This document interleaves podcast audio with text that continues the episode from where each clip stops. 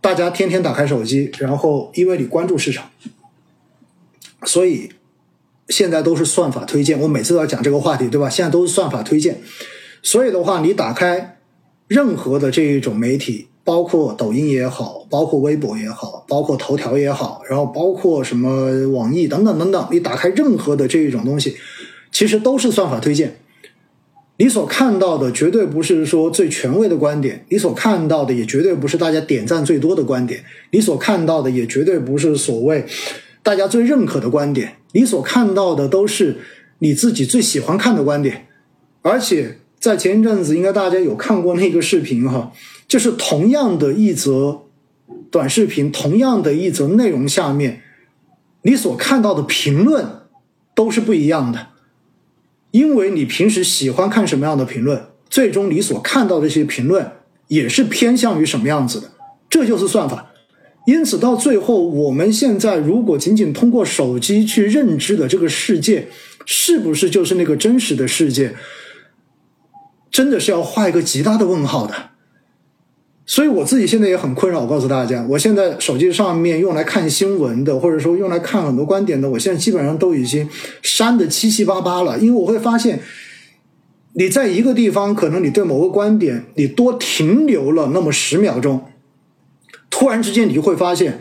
为什么会出来了很多类似的这种文章或者类似的这种观点的这种博主，就会出现在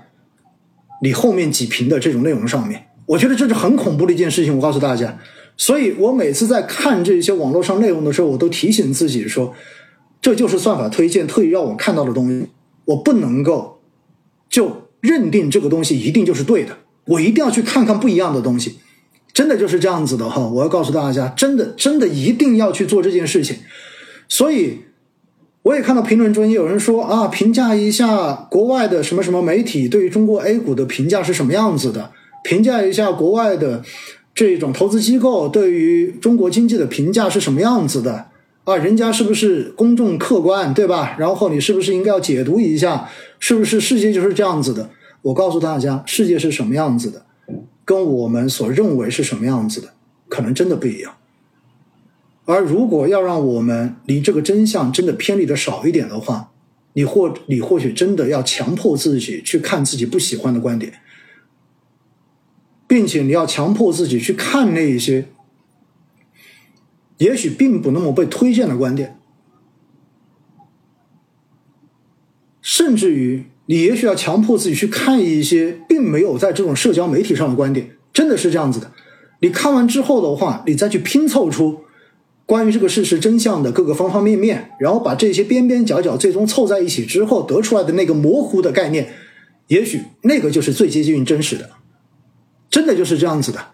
所以哈，我觉得既然讲到这个话题了哈，我就发散一下跟大家去讲。而对于市场的看法也是这样子，你今天看到某一个，因为市场跌了，所以你看到某一个对于 A 股痛骂，对吧？然后说 A 股如何如何差，如何如何不行的这样的一个文章，你在上面多停留了十秒钟，多停留了一分钟，而且你还随手点了个赞，我告诉你。也许你接下来所看到的二三十条的这样的内容，你接下来所刷到的十屏之内，可能有五六屏都是相关的内容。于是，当你看到相关的内容之后，你就不断的加深你对于这一个你自己喜欢观点的认知，最终你就觉得这个东西就一定是这样子的。同样的，很多人说我不看官方的，我坚决不看官方的，没错。你如果在这一些上面你自己点了赞，你看了很多，也许你会发现给你推这一些的也会变得更多。所以，如何在数据算法推荐的时代，自我的去突破信息茧房，是我们能够客观理性看待这个世界非常重要的一个课题。我觉得这对于我，对于今天在听直播的你而言，其实都是一个非常要命的题目。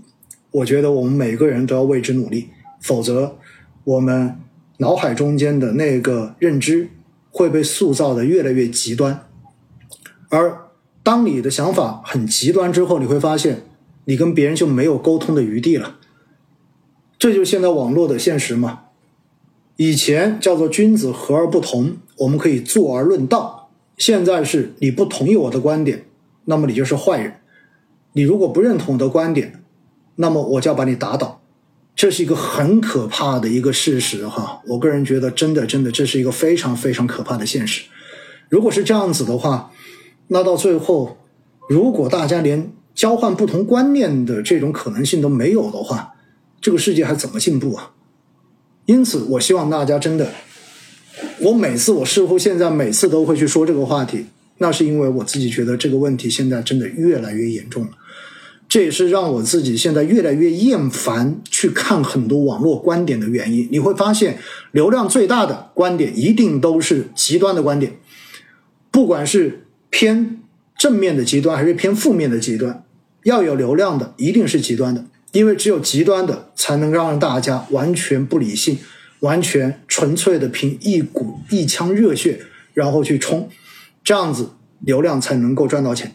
这就是现实。而所谓的真正的能够尝试着居中的观点，到最后一定是没人看的，因为你两边都不讨好，两边都不讨好的话，就没有人会给你流量，这就是现实哈。所以呢，我也。坚持着，或者说我自己也在努力，希望能够让自己保持着一个持中理性的态度去看待我身边的一切，去看待投资中间方方面面的消息。所以大家会看到，在我的公众号文章下面，在我的直播中间，你可能听不到过多非常极端的这种观点，更多的我是跟你讲客观的数据，然后告诉你这些数据接下来会。带来一些什么样的思考，什么样的一些方法，而最后到底该怎么操作？实际上呢，根据这一些，大家可以自行的去进行判断。还是那句话的话，听一个结论并不够，因为结论有可能是错的。所以听一个结论的时候，你还是需要去了解得出这个结论的逻辑是什么。如果这个逻辑你懂得分辨，逻辑是对的，结论有可能是对的。但是如果得到这个结论的逻辑本身就是错的，那么这个结论无论如何都应该是站不住脚的。有可能他猜对，对不对？但这个推导的过程是错的，那么他仍然是站不住脚的。所以，对于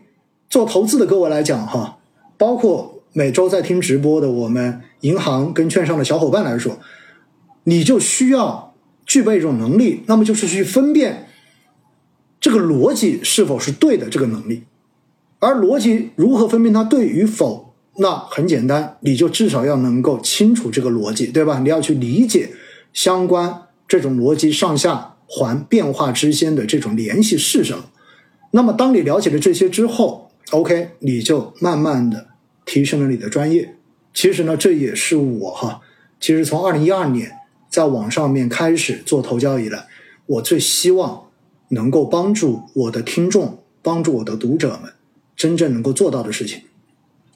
这也是为什么我在过往一直都非常反感那些直接问我结论的人，而不愿意花时间去了解我在过去的这十多年所写的那些文字、所录的那些声音中间所讲的那些背后逻辑的东西。如果到最后你只是要那个结论，而忽略了那些讲逻辑的东西，那我觉得这真的叫做